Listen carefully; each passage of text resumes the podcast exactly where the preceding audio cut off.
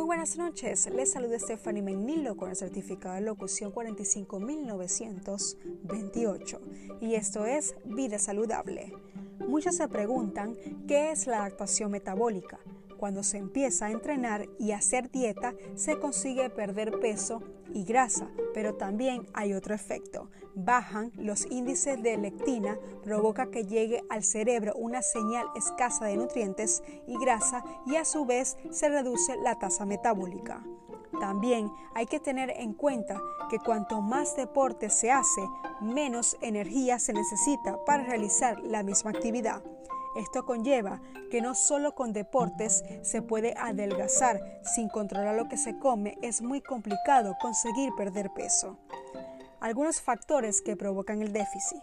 Déficit calórico. A mayor déficit, mayor adaptación metabólica. Déficit de macronutrientes. Esto aplica sobre todo a los macronutrientes que ya son mayor fuente de energía.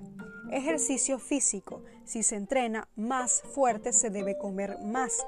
En muchas ocasiones una persona recurre a realizar más ejercicios y disminuye la ingesta calórica provocando mayor adaptación.